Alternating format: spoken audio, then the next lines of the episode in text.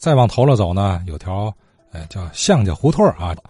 昨天啊，连连松年先生啊，还有之前的童老先生也都提了，但这个这个向家胡同里面挺热闹，有有有几家饭馆还不错，其中有这么一家，哎，这个字号啊，您没想到，我也想不到，它传流至今，这家老字号它起始原点竟然就在这个老龙头火车站前的这条向家胡同里头，哪家字号呢？我一告您，您就知道了。我别刨这火啊！咱听刘如杰刘先生提供线索。呃，昨天听了《话说天津卫》节目啊，有一个听友说，巷在胡同啊，在东站的巷在胡同有一个清真饭店，然后还说有好多名家去吃饭。我在我印象里啊，这个巷在胡同啊，你的清真饭馆，我不知道是不是这家，但是呢，这家肯定在巷在胡同进过。那么就是我们现在大家都知道的庆发德蒸饺。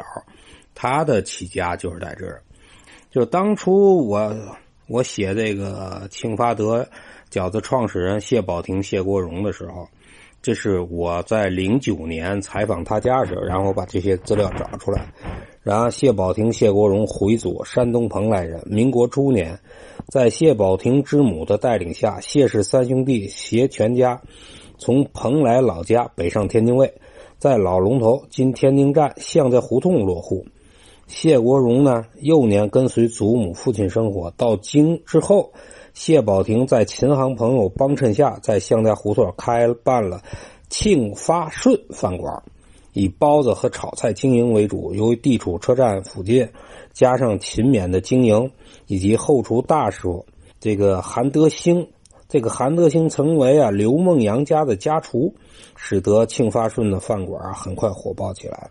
然后呢，谢宝庭又在老龙头，呃，火车站附近的地道外选址开了第二家庆发香，以后呢，在北门外开了第三家庆发德饭馆，啊，这就是呢我查的一些资料。啊，这里还有一个小的故事，就是当初啊，红桥区做这个青发德非项目传承人时候，他那个写的那个谢国荣啊。是什么？是解放的解。这个他这解放的解呢，来自于的资料呢，是来自于解放前的那个登记登记部，这个工商业登记。